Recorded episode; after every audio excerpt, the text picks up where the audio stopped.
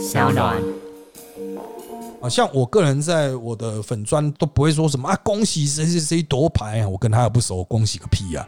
啊，我也没要选举，单纯是在蹭而已啊。如果我真的认识的夺牌，可是我现在认识都阿北。大家好，欢迎收听今天的人潮我们特辑开讲，我是周伟航。那今天也是聊一周大事的政治不正确系列，由我和 Josefina 嗨，大家好。啊一起来啊探讨我们这个上一周哈国内外重大政治消息了哈。好的啊，那当然上周这个奥运开赛之后啊，重点是在奥运啊。不过我们还是会要花一些时间来讨论一下疫情的部分哈。首先呢啊，我们来简单的看一下这个亚太地区的啊一些相关的状况啊。东京呢，他们把紧急事态宣言延长到八月三十一号。那雪梨呢，也因为 Delta 疫情延烧啊，甚至要出动军队来协助封城。正在举行奥运赛事的东京 COVID-19 疫情不见缓解，原本预计八月二十二日解除的紧急事态宣言将延长至八月三十一日。这代表帕运也将在紧急事态宣言下举行开幕式。东京奥运选手村有八成以上运动员和教练接种疫苗，反观东京民众接种率仅约两成，且防御意识逐渐松懈。外媒形容会场内外犹如两个世界。另外，澳洲第一大城雪梨已实施五周封锁措施，感染人数却居高不下，约三百名军人进驻雪梨协助警方执行封城令。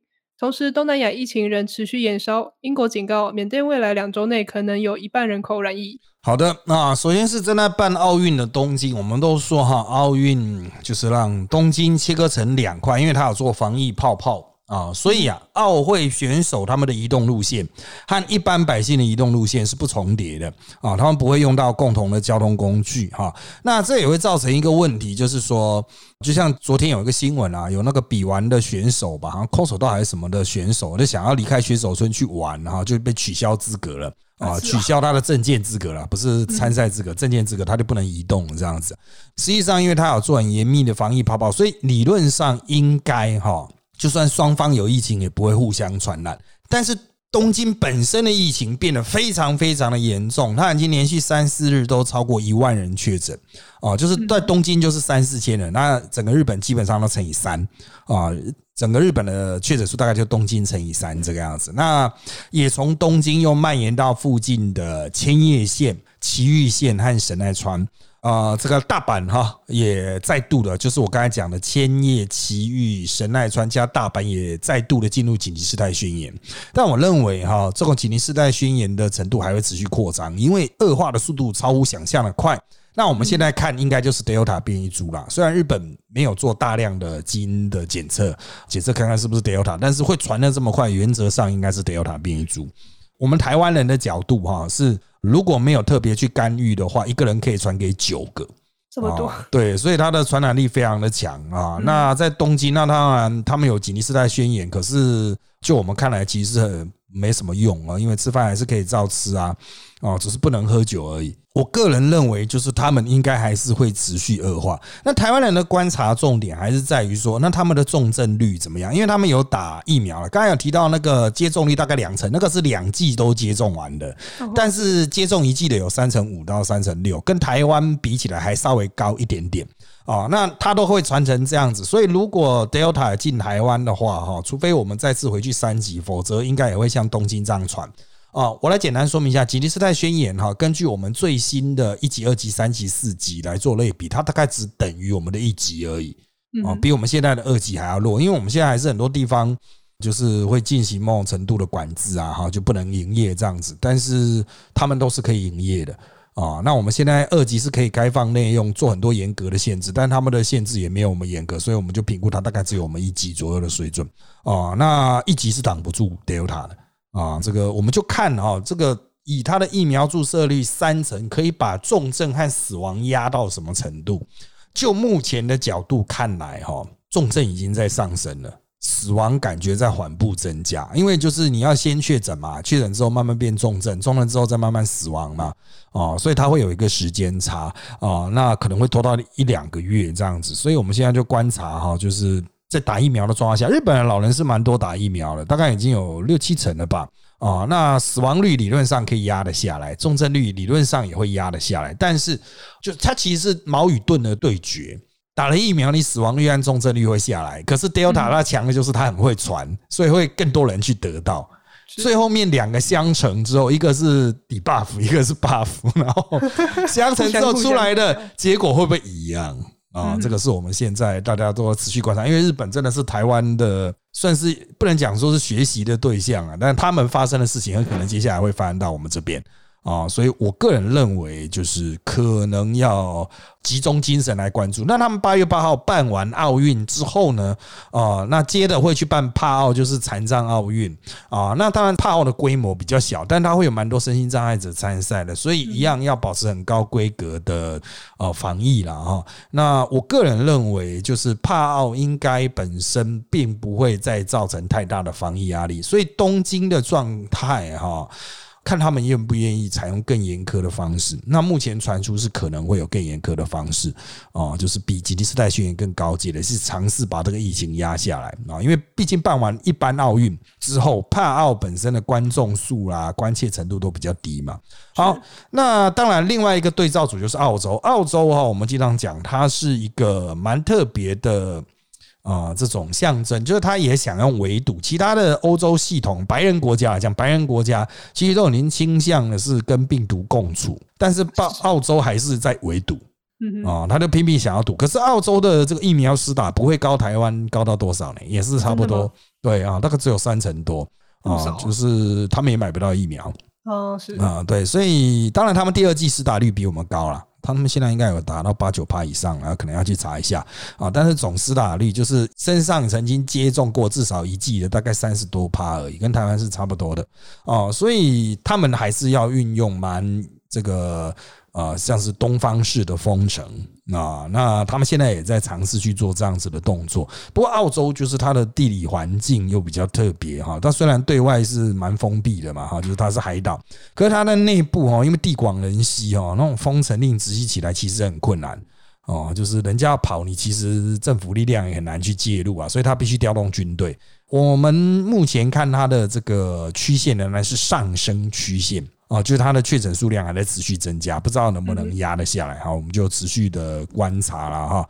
那另外一个关切重点是缅甸，缅甸它传出的个案数虽然都是八千多吧，还是几千，每天都是几千这样子，但是我必须要强调，那是在政府控制下的医院，在政府没办法控制的地区，因为它现在还是经政府政变后的状态嘛，整个国家很乱啊，所以在那些军政府没有控制到的地区，可能它会迅速传染。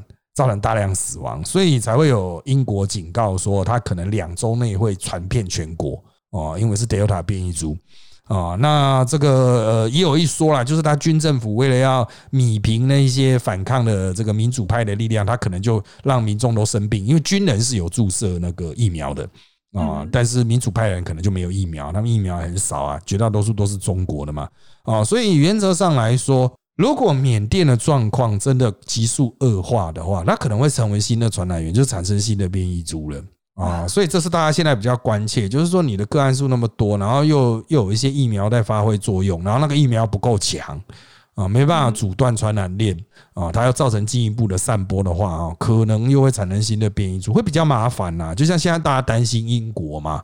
那讲到 Delta，我们再补一些资讯给各位了哈。我们刚才讲到疫苗嘛哈，所以啊，现在哈，因为 Delta 的疫情啊，甚至在美国、在欧洲也都在持续恶化哈，各国也都重新回到施打疫苗的战场啊。那像是美国哈，它长期都碰到施打率啊拉不起来的状况，所以美国民众哈也这个出现了新的这个施打的诱因了哈，就是接种的话可以领钱哦。为盼帮助全国对抗疫情，WHO 二十九日表示，COVAX 预期在未来六至八周获赠二点五剂 COVID-19 疫苗。面对持续延烧的 Delta 变异株，美国总统拜登二十九日宣布，民众打疫苗即可领取一百美元奖励金，并要求联邦雇员接种疫苗。以色列八月一日起将对六十岁以上民众追加施打第三剂辉瑞 BNT 疫苗，成为第一个大规模对公民提供第三剂西方疫苗的国家。此外，过去一段时间迟迟未使用 A Z 疫苗的日本，三十日宣布开放四十岁以上民众公费施打 AZ。好的，那这个是关于纯粹是疫苗方面的哈。那之前也有人问了，COVAX 是不是已经倒了啊？这个都没有再再配发了哈。那我们上一次拿到，最后拿到是五月多哦，拿到 COVAX 配发的疫苗，那是我们花钱买的。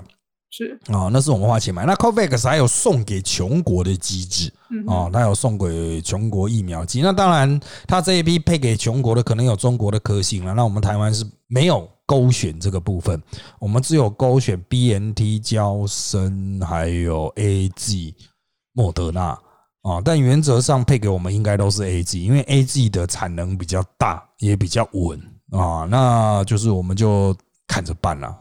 因为我们买 Covax 啊，我们是用买的，也买了四百七十六万 G。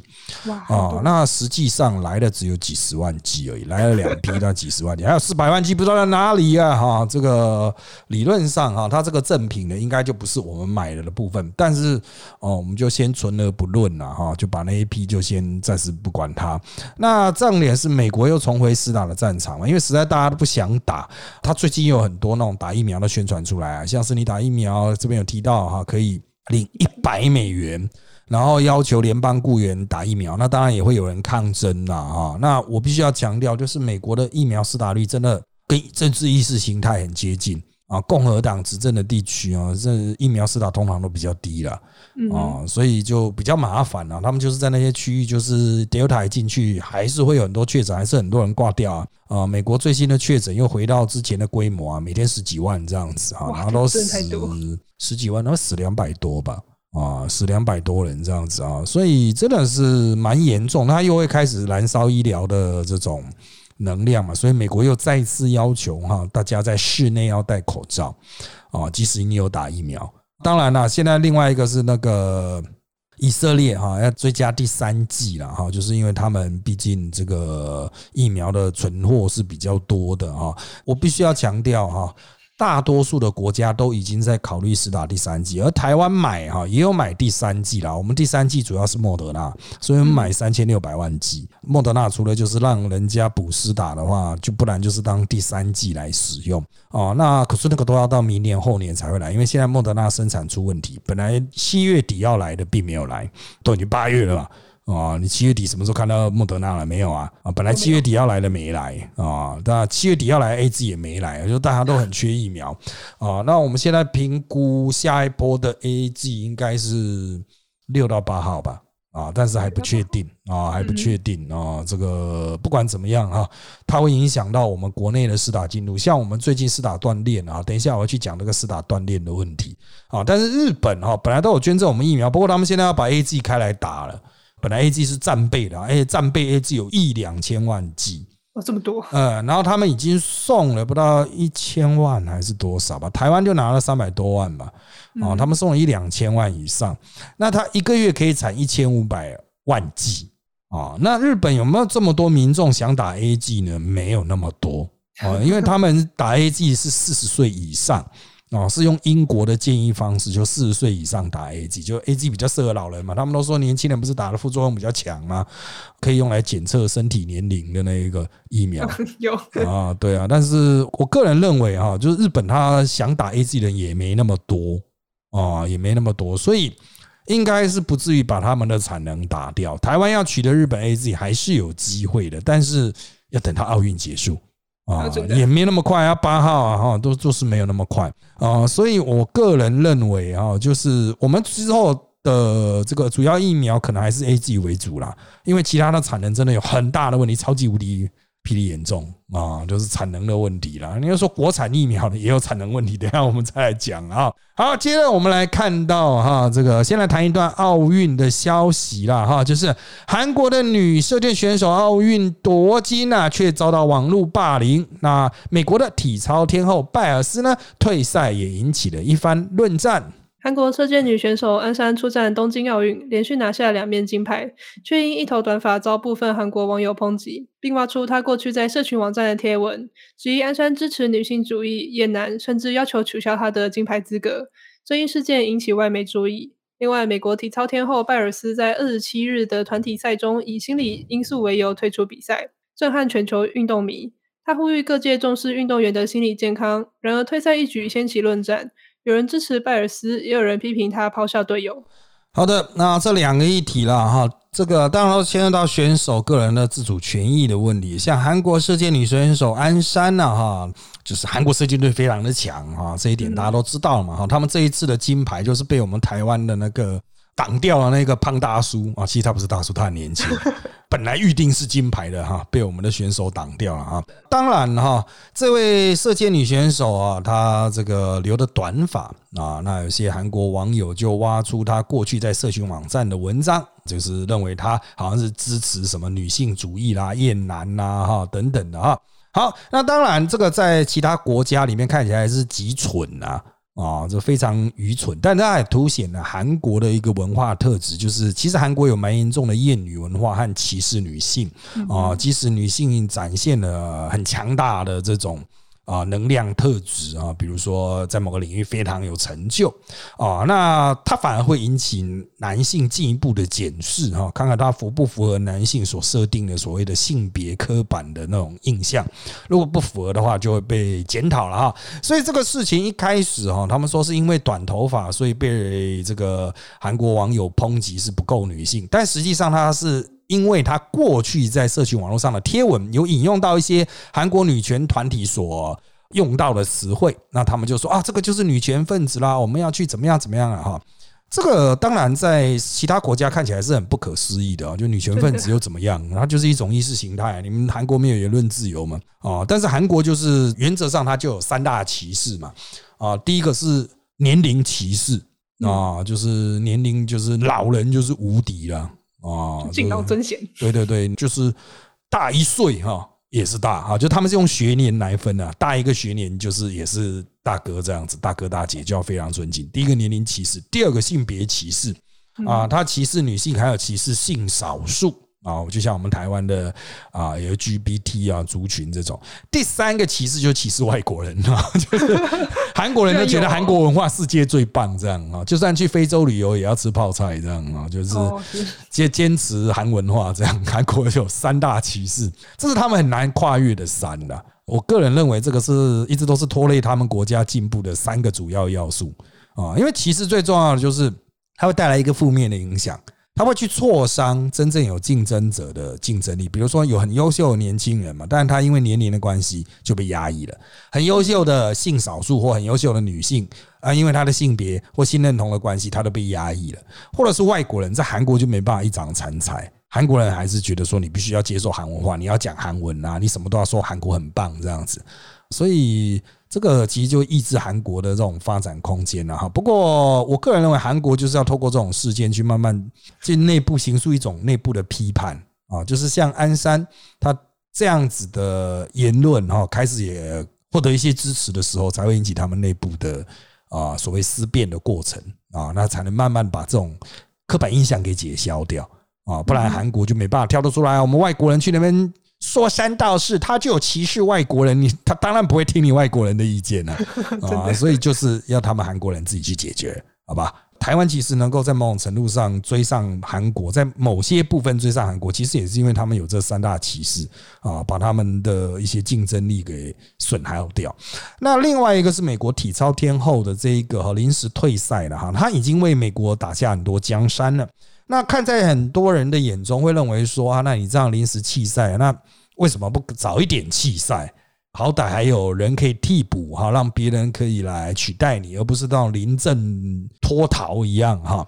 那当然，我必须要强调，选手哈总是会有各种运动伤害嘛，大家看得到通常是肉体层面的，手受伤、脚受伤，你就很少看到心理层面的受伤了啊。所以。如果是对真正的运动员哈，特别是顶尖运动员来说哈，在我研究领域的，呃，我是研究运动伦理，那我们还有运动形上学、运动知识论的哈，都是属于运动哲学领域。那有一些学者的确哈观察到这一种心理健康的问题，就是选手在大赛之前，他可能会出现心理受伤的问题，生病了啊，那实际上他都不适合出赛啊，那出赛的话不会有好表现啊，所以最好就退赛。啊，最好就退赛，但是怎么退，什么时候退啊？别人能不能允许你退啊？或是怎么去评估是不是要退赛？有时候他觉得他不想退，可是也许医生、心理医生会觉得他最好退赛啊，这种心理状态可能会造成很多严重的后果等等哦，所以怎么去找出一条？比如说 SOP 啊，或 solution 这样解决方案，我觉得就是要透过这种事件去刺激。像他这次退赛之后，大家之后就会思考：好，那以后我们要做什么样的措施，哈，让选手在赛前有一些 quit 的机会，然后让其他人有机会去补补他的位置，这样子。哦，我觉得就是要透过这种事件去思考了，否则他那边硬比比完了，比完之后说啊，我其实没办法比，身心状况不行。这个也会引起很多争议啊，就是事后可能也大家也不太愿意认真去处理这个问题啊。所以随着运动总是一直在进步啊，过去我们不会关注选手的这种心理状态，因为其实那种高压状况下哈，真的绝大多数人的心理都不健康啊。运动选手的心理，很多人说哇，他心脏好强哦，他怎么都不会害怕啊。搞不好他心理变态，就是呃，就是我是觉得选手的心理素质其实更应该接受完整的评估了哈，像运动大国美国。都没办法做得很好。其实我觉得台湾也可以思考，我们的这些代表队的选手，他的心理素质哈，哦，心理状态真的呢适合为了这个一面牌啊，一面奖牌在那边死撑啊，啊，如果不适合的话，什么时候要喊停？我觉得这个都是值得思考的部分啊。可是我们过去都没有思考，所以借有这种机会去思考这个议题，我觉得至少是比较好的一个状况啊。好的。那接下来呢，我们就要来看哈，下一个是这个中国的议题了。我们之前提到了啊，郑州啊河南淹水的事件呢，它的死亡人数到现在都还不透明。不过已经有很多外媒进去报道了，却收到了死亡威胁。河南郑州二十日晚间因暴雨发生地铁淹水事故，官方二十六日公布死亡人数共六人，因与外界估计罹难人数差距过大而引发争议。死亡名单二十七日增至十四人。二七日是地铁遇难者的头七，一些民众在地铁站出口献花悼念，但周边却被与人同高的围栏挡住，让网友愤怒质疑官方连鲜花都怕。驻华外国记者协会指出，数家媒体报道河南灾情的新闻从业人员，在网络上和现实生活中遭到当地居民骚扰。BBC 与洛杉矶时报的职员甚至受到死亡威胁。好的，那那河南事件的真相如何？其实应该大概是不会有真相，因为他们有些地方到现在才退水。啊，就是河南那种地方嘛，水不容易退啊，哦，一淹就会泡很久。他们说泡到现在树顶才露出来，啊，所以啊，你要等到完全水退光，然后开始进行清理，也许会看到一些罹难者了哈。现在整个水灾的死者数量，我最后是看到是接近一百人了。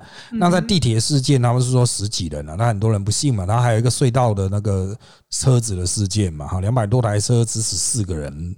那有些人认为不合理。好，不管怎么样了哈，真相可能永远都不知道。但是呢，已经有很多外媒进去了啊，我有看到 NHK 啦，哈，在现场做连线哈啊。那当然呢，身边都会有一些啊，其实不见得是公安，也不见得是中国政府人，是一般的中国百姓，他会在现场哈阻止记者报道，因为他认为这个是传出来是算国耻类吧。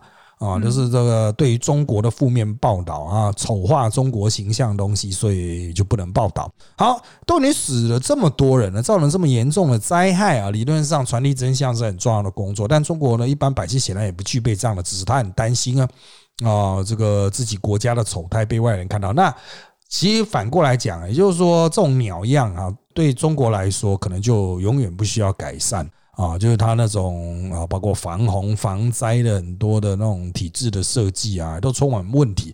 可是随着哈，真的中国现在到处都是手机，到处都是镜头啊，大家都可以拍啊哈。就我前前天吧，啊没有，昨天啊，昨天我就看到了一段影片哈，就是在广东那一带啊，这个有中共的军机摔下来啊，摔下来之后，百姓当然就用手机去拍啊。拍了之后，让军队就火速赶去嘛，哈，他就拍到了军队赶到现场，然后赶快下车，下车集合，然后去封锁现场的整个过程，然后就上传，上传都流出，流到海外，大家都可以看到了。那传达出来当然是蛮真实的一面的。那会不会损及中国的形象？当然会啊，像我们有当过兵的，就可以看得出来，他那个部队就是乱成一团了。其实就袅袅的嘛，哈，这个就是中国人不希望被外界看到的东西，可能也很难去阻止百姓拍嘛，因为百姓在拍的时候，他可能也没有想到说这个东西是不好的哦，这个很可惜啦啊。其实啊，让媒体报道呈现事实真相，才有办法去改变啊，改变之后才能更好、更有竞争力嘛啊。可是对于一个集权国家，他们是比较没有这个观念，他们觉得啊，我拍一些。漂漂亮亮的影片哈，这个哇，就是可以跟民众交代啊。就像这几天呢，我本来有一个直播节目嘛，是讲军队的嘛。其实这几天中共有推出一个他们攻台部队的算形象广告影片吧，啊，就是他们怎么演习啊，怎么样搭小船来进攻台湾这样子哈啊，可能小粉红啦，或是一些这个。没当过兵的啊可能会觉得哇好酷哦，可是我们当过兵的，一看就是哇靠，这个太演了啦，啊，就演爆了这样子，不对哈，我们看就是啊，这个不对，哦不不不对，那个不对哈，部队不是这样子的哦，这些阿兵哥站得太近了，一个炮弹下来全部会死掉，就摆拍了。讲白一点，都爱国神剧了哈，摆拍了抗日神剧那样子啊，以后有机会再来慢慢谈啊。我是觉得中国都有你什么时代了，都有你自媒体的时代，还在搞这种东西啊，真的是没什么意义了啊。好了，接下来的时间我们把它转回国内了哈。当然，国内大家还是注意这个奥运的消息啦哈。我们就先还是简单整理一下啊，帮助大家回忆喽。台湾好手罗嘉玲二十五日在东京奥运跆拳道女子五十七公斤级的铜牌对战尼日选手，比完前两回合领先三分。虽然说第三回合较为惊险，不过靠着两度上端攻击，最终以十比六勇夺铜牌。台湾男子射箭代表队二十六日在东京奥运男子射箭团体对抗赛金牌战，以零比六不敌全场狂飙十三支十分箭的韩国，获得银牌，但已追平队史纪录。这也是本届奥运代表团的第三面奖牌。台湾桌球黄金混双二十六日在东京奥运桌球混双项目进行铜牌战，以十一比八、十一比七、十一比八、十一比五直落四夺胜，魁二十一年桌球项目再夺牌，也是纯本土选手首次。举重女神郭幸存以纯文慧在二零二零东京奥运惊喜连连，也写下队史新高。好的啊，那当然随时都会有新的消息了哈。那像昨天。我们录音呢，昨天呢还有非常精彩的几场比赛啊，拿到一个金牌。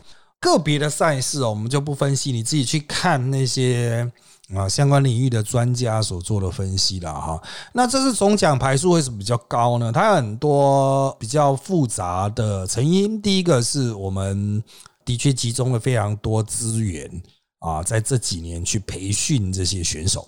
最重要就是大家都知道，我们有运动彩券嘛，哈，运动彩券的基金过去没有好好的运用，那我们现在加上政府的运算，再加运彩基金的提拨，我们一年大概有一百亿左右可以用来运动上面啊，花在奥运上大概十亿左右吧，就是奥运的准备啊，所以资源比较多了啊，那加上高雄的国训有变得比较好一点。好，虽然还是有改善的空间呐，但那国训已经变得，呃，差不多已经从成功岭的程度转变成为一般青年旅馆的程度了，啊，稍微稍微 level level up 啊，而且是很下趴的那一种，现在文青型的青年旅馆的那种感觉啊，比较下趴了哈，就是 level 有上升，但还还有改进空间呐，资源政府资源有进去哈，那再加上这一次因为疫情的关系拖了一年啊，很多选手哈。这个有时间去做比较长时间的调整啊，慢慢把状况调整起来。当然，有人是因为多了一年啊，反而状况掉下来啊，就是各有起落了哈。不过得牌的选手原则上都是多了一年的时间啊，你可以发现他们都非常年轻哈，多了一年时间就是黄金的一年啊，就可以有效的提升技术等等。啊，那加上疫情可能会让有一些国家的选手比较难以参赛啊，或是难以进行移训啊，这都在相对程度上啊比较有利啊。当然，重点还是啊选手本身的努力啦啊，跟这个国家的大格局哈，这国家就只是出钱而已啦啊。那选手自己努力真的是比较核心、比较关键的哈。那当然了，我们是比较偏政治性的嘛哈，所以我们从比较政治性的角度来看。就是说哈，呃，那政治人物现在去蹭这些家伙有没有道理呢？哈，当然，第一个，如果你有曾经协调帮这些选手争取资源的，比如他需要钱，你去帮他瞧到的，那当然可以蹭啊，因为你有帮他抢到钱嘛，啊，那没有帮他抢到钱呢，从来也不帮忙啊，这个时候才跑来的哈，就真的没啥必要了哈，你可能会被人家骂死啊，那之前找你的时候都人不见了哈，等到人家得牌才匆匆忙忙跑来恭喜这样啊，还真的还蛮多这种政治人物了哈。不过我所认识的老派政治人物，其实都会帮忙瞧这个选手的赞助金啊，哈，选手的出国比赛费用啊等等，在政治圈看来，这个真的是基本功啊。我们在搞地方政治的时候。就一天到晚在帮什么少棒队、足球队什么各种队去筹那个出国的钱呢？就要去跟很多那种企业啊，去跟他哎，能不能赞助一下，送个小朋友出去比啊，这样子啊。所以我在电视上如果讲到奥运，我最后面一定会讲说啊，就不要蹭了，直接出钱啦啊，地方政府也不要蹭了，直接掏钱出来啊啊，掏钱就最现实啦，因为训练真的很花钱。啊，那薪水那个是其次了啊，因为薪水有时候你人红的话，就有很多广告代言嘛，那广告代言一个都几百万的，那个不是薪水的问题啊。但重点是平常训练嘛，啊，那平常训练你十个人可能只会有一个夺牌啊，啊，但是十个人的钱就是要在那边烧啊。可是哦，钱在哪里哈？这个由政府去出，或者是由政治人物协调那些企业界去出比较重要。所以像郭董说什么金牌要一亿啊，啊，不如就把这一亿拿来培养一百个选手啊。啊，每个人都有一百万呢，我是觉得啦，哈，这个会可能更切实际啊，更切实际啦。但是可能出钱的人会觉得说啊，不够爽啊，培养了一百个人，搞不都鸟鸟的这样子，也是有可能啊，不无可能啊，啊。但是对于运动这个，你不把它的基础哈饼做大，基础运动人数增加，它不可能会有好的表现，不可能。就像台湾之前的棒球，为什么？虽然强的好像很强，但是怎么样，国际上都没有什么竞争力。因为台湾棒球在最惨的时候，大约是一九八零年代的末期吧。啊，实际上国高中球队就各只有三队是比较有竞争力的啊。总共三队，三队也才一届也才多少四十几个、五十几个人呐。啊，全台湾就只有四五十个很认真的打球，其他都是随便打打这样子。啊，那当然就不会强嘛。那我们现在把饼做大，每一届都有大概几百人是认真打球的啊，就是以接近精英运动员的选手水准来练习哈，自我期许。那当然啊，整体实力就可以垫高哦。所以重点还是把饼做大。那这次比较让人喜闻乐见的，就是很多过去比较不受到台湾人重视的运动，也都有好的表现。哦，这可能会促成更多的人投入这些比较没人气的单项啊，我觉得是比较好的啊，不然全台湾人都在打棒球，不然去打篮球啊，那也不太行啊啊，我们是不会像日本那么畸形啊，日本是因为所有的高中生都在拼命打甲子园啊，就造成一个畸形发展，都跑得快、跳得高的全部都在打棒球，那莫名其妙啊，这个不对啊哈，那台湾是不至于这个样子了哈，但是。啊我们也希望把饼做大，然后大家分散到不同的单项去，也许就会培养出更多优秀的运动员。不一定要夺牌啦，我要强调哈，哦，像我个人在我的粉砖都不会说什么啊，恭喜谁谁谁夺牌，我跟他也不熟，恭喜个屁啊！啊，我也没要选举，单纯是在蹭而已啊。如果我真的认识的夺牌，可是我现在认识都阿北，就我认识的选手都有点年纪了哈。但是不管了啊，就是。原则上就是有相关的哈，我们再讲个两句。没有相关，你就从大个格局来看，我们还是要把饼做大啊。所以，与其是比赛期间、赛事期间的关怀，不如我们把眼光放在没有比赛的时候啊。你还会去关心这些运动吗？啊，我觉得比较重要了啊。像我们长期做运动研究的哈，我们都是在那种最寂寥的时候去球场，都没人理啊，那真很可怜呐。每个人看到我都说有没有办法争取到什么什么钱呢？然后争取到什么时候？我每次碰到这些人，他们都是在跟我要钱。我说好，那我想个办法哦，我想个办法去瞧一瞧，都是这样，很可怜的啊。我觉得就趁这一次啊，要改变一下大家对于运动的这种成见和格局了哈。也许没办法一下逆转啊，但慢慢来啊，总是有比较好的啦啊。好，再来我们来看疫苗，国内的疫苗哈，高端。啊，终于已经确定要纳入公费接种作业计划。那其他的疫苗呢？像就是七月底、上个月底啊，其实并没有如预计进来，所以可能影响到实打的计划哦。卫福部传染病防治咨询会预防接种组 ACIP 会议同意高端 COVID-19 疫苗纳公费接种作业计划。指挥中心指挥官陈时中说：“你开放 mRNA 腺病毒疫苗过敏者使用。”总统府表示，总统蔡英文在二十七日下午已上网完成疫苗接种意愿登记，等候预约通知，以进行后续接种。总统表示，选择接种国产高端疫苗，安全、有效、合法，符合科学标准的疫苗才会提供给大家接种。他也会去接种，请大家放心。总统府表示，副总统赖清德支持国产疫苗，一旦联雅通过 EUA。赖副总统倾向优先施打。好的，那我们先讲高端哈。虽然高端已经通过那公费，它可以开放施打，但是做不出来，就做不出来。它的生产有很大的问题，但是并不是呃在预想之外，它还在预想之内。因为原本高端供货就是八月底，你现在拿起你手机看一下，现在是八月几号，所以它原本供货就是八月底。那他八月底目标原本供货目标没有讲很明啊，他说高端加联雅在八月底可以一千万剂里面的一百万剂哦，什么意思呢？就是高端联雅可能要各摊五十万剂，所以原本在八月底他们大概就只能生产出五十万剂左右。那联雅还没有通过 EUA 啊，所以它的。就看他能不能通过了。现在的消息非常混乱啊，有些人认为他搞不好过不了啊，也有人认为他可以压线过关。我们就看学的专家怎么去审了哈。好，但重点是高端已经过了哈，很多人也说要施打，当然有很多人嘲笑说，你看没有人选，但不是重点，不是没人选啊，就是选了你也打不到啊，这才是重点啊，因为做不太出来啊。那他我们刚才讲嘛，八月底应该目标是五十万，but。我们掌握到的一些数据显示，能有四十万就不错了。四十万拿出来哈，他其实很不好安排施打，因为真的太少了嘛，所以他就没办法安排。比如说一整周都是打高端，你有一百万人下去打这样啊，就没办法。那可能是某些地点是打高端的，怎么样在唐凤系统里面去做这种区隔？因为现在唐凤系统其实没有，那就是你选的就只有 A G 可以打啊。那接下来下一周呢？等一下，我们会提到可能是莫德纳了啊，就 A G 的打到八月六号之后，接下来可能是打莫德纳，但还没确定啊。那我们就先存而不论。那原则上来说，高端应该是八月底才有办法打。那那个时候它的量很少，那它可能要搭配其他的疫苗。那我们可能就只会开一些点，比如说台北市的花博，你想打高端就要去花博打这样子啊，去把它试打掉。当然这会有比较效率比较低落的问题，但重点是量要出来。如果只有三十几万。啊，不到四十万，只有三十几万，你要再分摊到全国，比如台北市可能只有这样分摊下来，啊，两三万剂，真的是很少哎。如果是以台北市的花博的市打量，他一天可以打五千到八千啊，花博搞不三天就打完了，对啊，哦就不够，所以你就发现说，哇，那讲在国内讲了那么久，为什么做出来这么少？一之前很多新闻还会让人家以为是说，哈，我妈高端要拿去送给外国，因为没有人打，所以要送给友邦啊？怎么可以拿这种疫苗给友邦？我告诉你，本土真的是生吃都不够啊！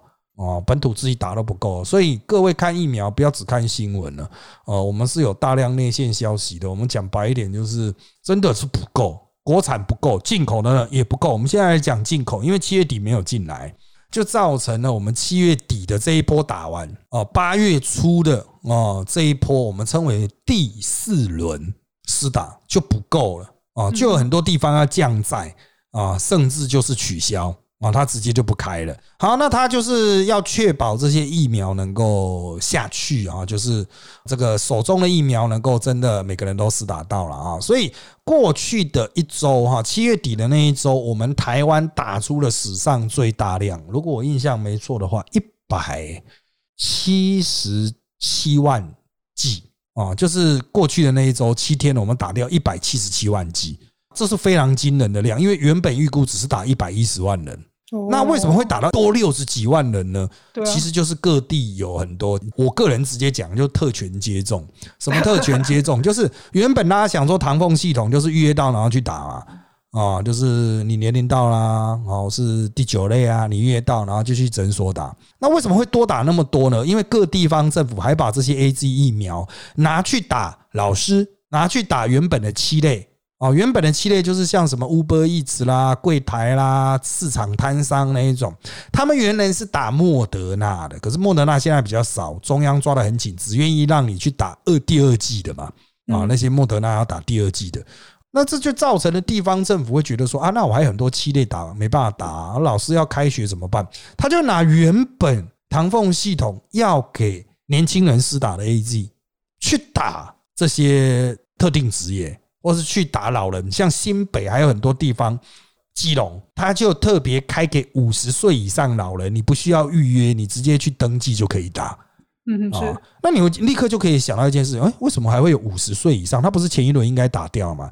答案就是哦，这些老人五十岁不能讲老人了，就五十岁以上的，他前一轮是选莫德纳，单选莫德纳，那他现在就必须要往后轮嘛，理论上你就要之后再来打，可是他们又想想又怕怕，就是说啊，那不管了，我要改打 A G，现在不能改呀，你要等到之后才能改嘛，啊，就其实之前有改，但是你要之后打。啊，你就是要等先选 A G 人全部打完才能轮到你，所以这些地方政府又开方便之门，让那些人插队，讲白一点都是插队回来打啊。这其实有公平性的问题。那为什么没有吵很凶？为什么网军没有骂很凶？因为带头搞的有民进党的执政者啊，民进党的县市，所以就现在就是乱成一团了。不管怎么样，就是疫苗都不够。原本我们手中疫苗七月理论上会来再来一批 A G，让我们可以支持到大概。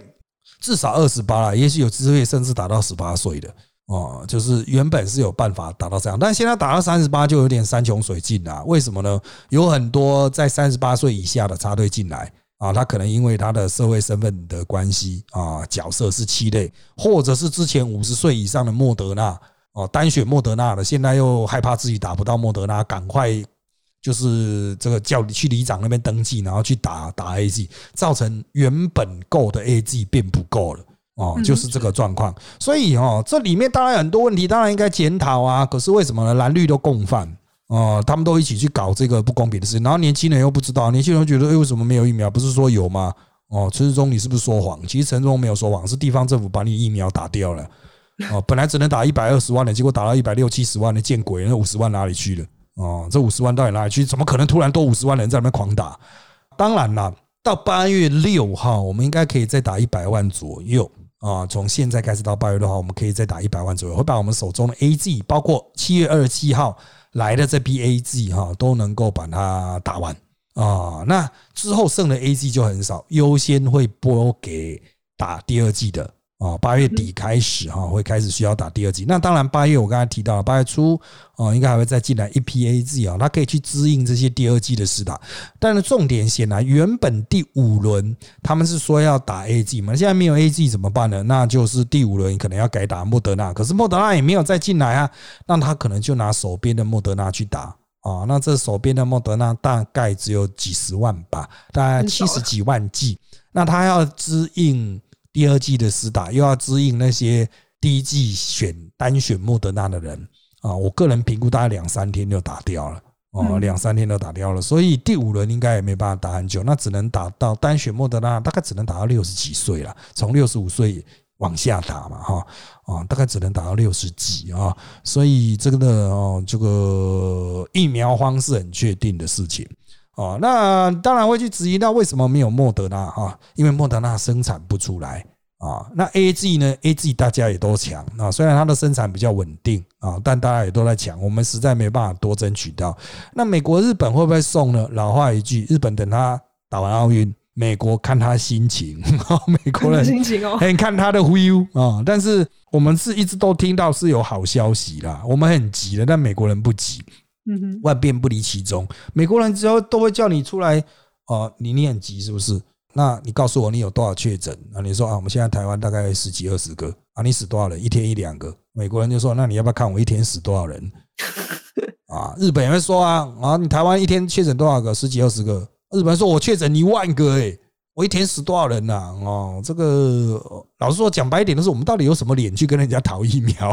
就是人家觉得你根本没有疫情，你到底是在那边在急什么？哈，所以我们就继续看了哈。那当然，大家有机会去打到疫苗的话啊，不要错过了。那很多人担心高端到底有没有用哦？我这边跟各位讲一个观念啊，依照我所知道的科学原理，还有所有的医学专家跟我做的解释。他们现在是用辅助的主指标去判断它有没有效，那判断出来的结果是，虽然没有莫德纳那么强，但比 A G 好，很明显一截啊，所以在相当程度上应该是有效的。但是因为没有做三期，我们不知道真实面对战场的时候的效果是怎么样，所以呢，如果接下来出现没效的状况，比如说，哎，打了高端两剂都完成，结果还是确诊，而且确诊的几率比 A G 高，比莫德纳高，那么这些打高端的人会优先获得第三剂啊。所以你现在去打高端的人，其实你不用担心说高端什么效果不好。如果效果不好，你会优先打第三剂啊，就是所谓的补充剂、加强剂，就是以色列现在也要打的第三剂，而第三剂。嗯，依照我们订购的量，应该是 B N T 或莫德纳了啊。就是前面两季是比较传统技术的话，第三季会去补 N R N A 的疫苗。但是我还是要强调啊，还是要强调，就是有就打啊。现在比较有机会的是 A G 啊，高端还不知道在哪里啊。这个我们认识那些高端派的哦，高端代言人他自己都还没有打到啊，所以真的有就打。啊，不要挑啊！你很爱国，你想打高端，那前提也是要有，好不好？有的话，如果你轮得到的话，你当然可以打了啊。好的，那今天因为时间关系，我们这一集的节目就到这边喽。谢谢大家收听我们这集的人渣我们特辑开讲。现在我们在各大 Podcast 收听平台，如商岸 APP、Apple Podcast 和 Spotify 都可以听到我们节目哦。欢迎大家订阅、留言给我们五颗星。那我们就下次再见喽，拜拜。